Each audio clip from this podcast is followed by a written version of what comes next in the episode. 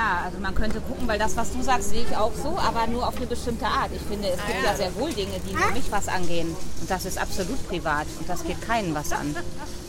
Aber gerade die Themen, mit denen man oder über die man mit kaum jemandem spricht, sind ja oft total wichtig zu besprechen. Gerade stimmt, dann geht es bei mir vielleicht mehr darum, dass ich das nicht mit jedem möchte. Privatsache würde ich dann eben zu vielen sagen, aber natürlich gibt es Leute, mit denen ich auch sehr intime Dinge teile.